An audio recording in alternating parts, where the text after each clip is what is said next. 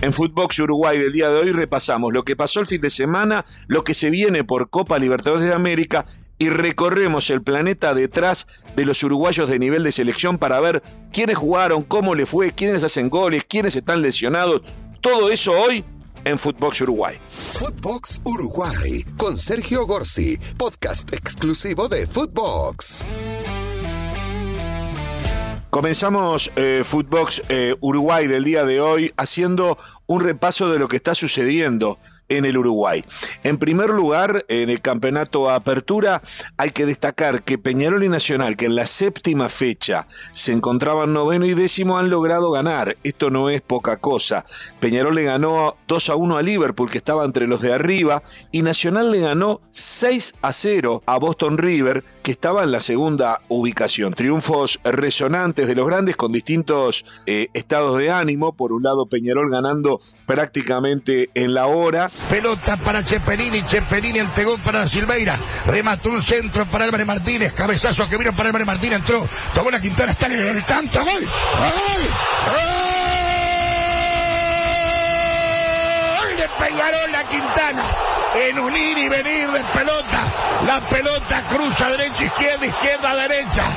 Y la pelota la agarra la Quintana como viene y decreta el puntero derecho de Peñarol el tanto que ahora sí le da a dar el triunfo a Peñarol en un partido muy cruzado para el equipo negro. Y por el otro, el triunfo de Nacional eh, por goleada, liquidando el encuentro ya en el comienzo. Va para Lozano, tiro centro abierto, tomó Sigliotti, metió el pase Lozano, gol. ¡Gol de Nacional! ¡Gol de Nacional!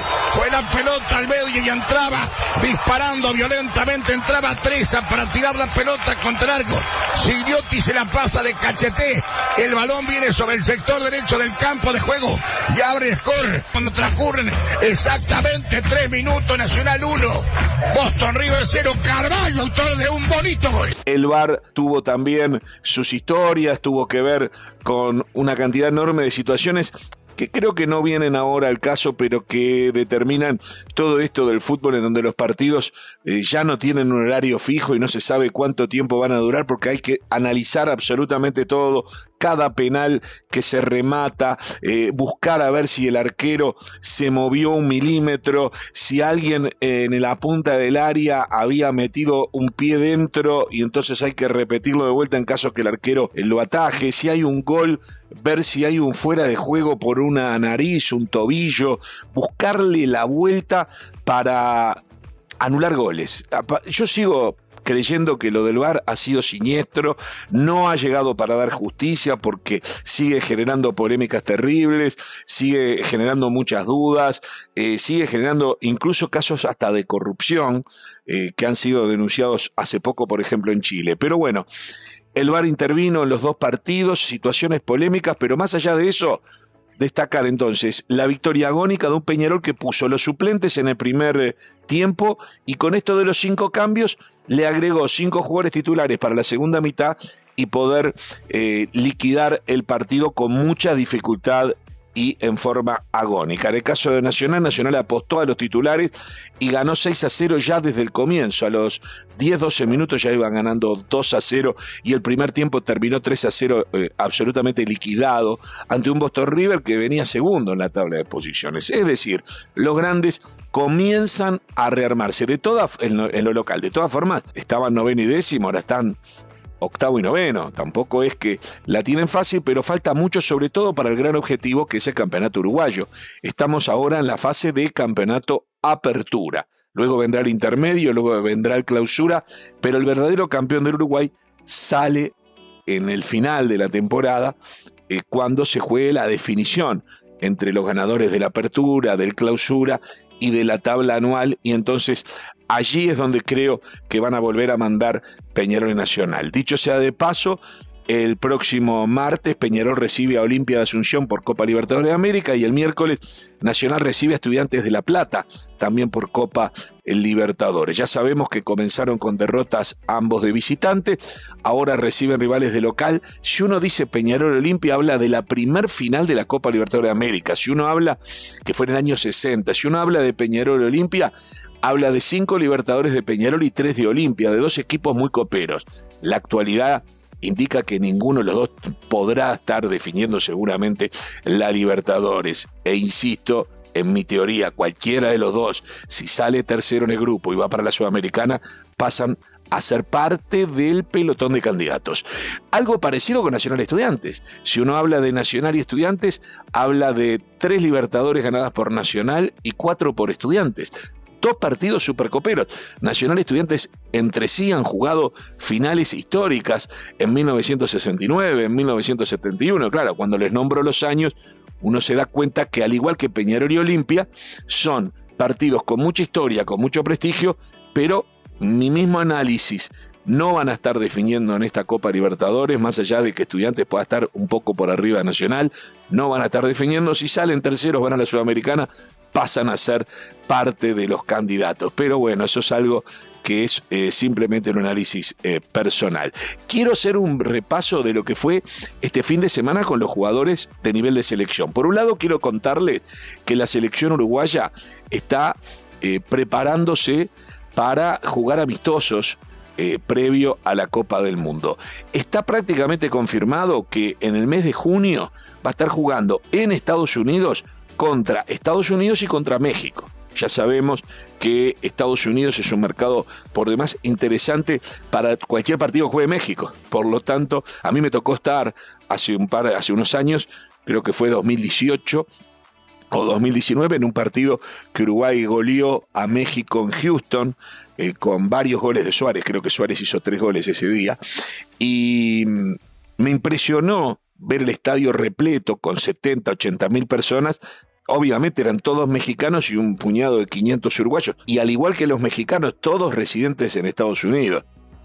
Otra de las cosas que me llamó la atención es que se tocó el himno mexicano, lo cantó el estadio entero, se cantó el himno uruguayo, lo cantaron los 500, los cantamos los 500 uruguayos que estábamos ahí, y se cantó, eh, se, se tocó el himno de Estados Unidos y lo cantó el estadio entero porque tanto los uruguayos como los mexicanos son ciudadanos americanos. Me pareció algo eh, realmente curioso. Pero todos sabemos que esos partidos son atractivos fundamentalmente porque juegan México. Insisto, Uruguay va a jugar con México y con Estados Unidos dos partidos amistosos en la fecha FIFA de junio y hay posibilidades que se agregue un tercer partido más, aunque no se sabe todavía dónde.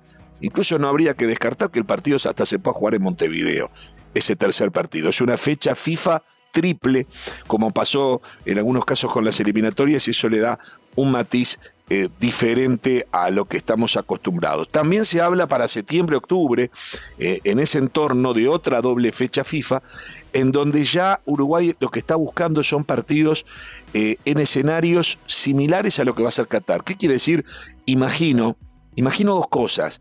Imagino rivales que puede ser algún africano, porque Uruguay tiene en el grupo a Ghana, algún eh, asiático, porque Uruguay tiene en el grupo a Corea del Sur, eh, pero en territorio de Asia o, por lo menos del Medio Oriente, que sigue siendo Asia, o tal vez algún, eh, algún país cercano, para asemejar el clima y sobre todo el, uso horario, algunas costumbres, en fin, para buscarle una especie de teatralización de lo que va a ser luego en noviembre eh, el Mundial en Qatar, en donde Uruguay, como se sabe, en el grupo va a tener a Ghana, eh, a Corea del Sur, el primer partido es con Corea del Sur, el segundo con Portugal y el cierre es con Ghana. Decía, el repaso de los jugadores de selección en este fin de semana. Eh, los que están en el exterior, fundamentalmente. No les voy a hablar de Sergio Royete, el arquero de Nacional, que es el titular hoy en el arco de Uruguay, que está lesionado y que tal vez pueda volver, no jugó este fin de semana en el 6 a 0 Nacional, pero tal vez pueda volver para el partido Libertadores.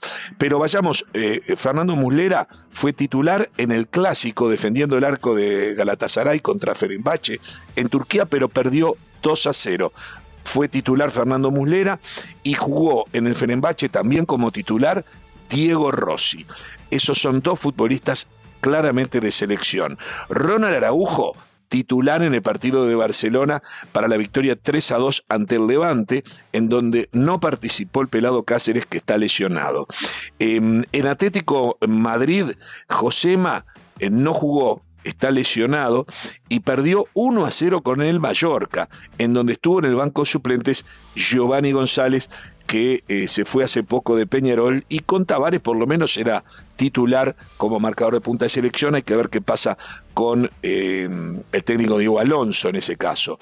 Eh, Diego Godín no fue de la partida en el encuentro que Atlético Mineiro ganó en Brasil 2 a 0 ante el Inter de Porto Alegre, el Inter que dirige el cacique Medina y que tuvo a Carlos de Pena, el uruguayo que tuvo toda una odisea para irse de Ucrania. ¿Se acuerdan que estaba en el Dinamo de Ucrania y con muchas dificultades pudo salir y ahora es jugador del Inter, fue titular, como también Bruno Méndez, un zaguero uruguayo de muy que ya fue de selección uruguaya, eh, siendo muy joven, es de la generación de Ronald Araujo, eh, es titular en el Inter de Porto Alegre, pero este, no ha sido eh, convocado últimamente para la selección uruguaya.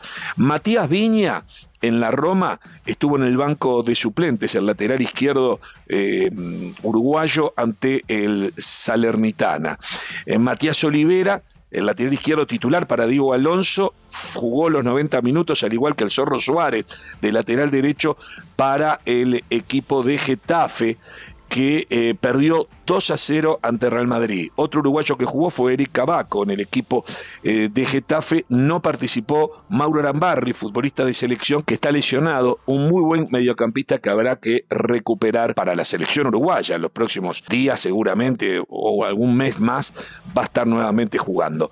Eh, Joaquín Piquerés, a mí me gusta siempre mencionarlo, lateral izquierdo de Palmeiras, está lesionado y no participó eh, después que ganó la semana pasada el Campeonato Paulista, pero probablemente vuelva a jugar en Palmeiras como titular por la Copa Libertadores de América. Federico Valverde sigue siendo titular en Real Madrid, ha recuperado la titularidad en un gran equipo y participó de la victoria 2 a 0 ante Getafe. Eh, Lucas Torreira, lesionado, no jugó en Fiorentina por el campeonato italiano. Sí jugó Rodrigo Bentancur para el Tottenham, fue titular en el 4 a 0 hasta el Aston Villa. Eh, Rodrigo Bentancur, un jugador que está jugando muy pero muy bien en la Premier League. Pelistri, el caso de Pelistri es rarísimo.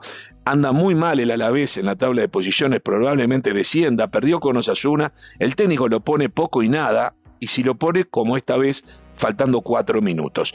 Nicolás de la Cruz quedó en el banco en el partido de River contra Argentino Junior, pero entró todo el segundo tiempo y participó de la victoria 4 a 2 ante Argentinos Juniors por el campeonato en la República Argentina. Georgian de Arrascaeta fue titular ante el Atlético Goiás. Recién fue sustituido en el minuto 93, ya cuando el partido se iba a los descuentos, y es eh, fundamental para el Flamengo que empató 1 a 1. Darwin Núñez, el gran goleador que tiene Uruguay en este momento, Tres goles hizo para el Benfica en el partido que ganó Benfica 4 a 1 y hay que decirlo, lleva 35 goles en la temporada, ha hecho goles en todos los campeonatos, realmente anda en un nivel excepcional Darwin Núñez. Maxi Gómez juega hoy en Valencia, seguramente sea titular. Suárez fue titular una vez más hacía tiempo que no lo veía, pero ha recuperado nivel. Y Luis Suárez fue titular en Atlético Madrid, jugó 60 minutos y la verdad no anduvo, o por lo menos tuvo pocas chances. Eh, Cavani sigue sin aparecer ni siquiera en el banco suplente del Manchester United, perseguido por lesiones y también por una situación que creo que a esta altura no resiste más y deberá irse en los próximos meses buscando otro club. Esto es un poco el panorama de los jugadores de selección eh, en este fin de semana y también un panorama de lo que sucedió aquí en Uruguay.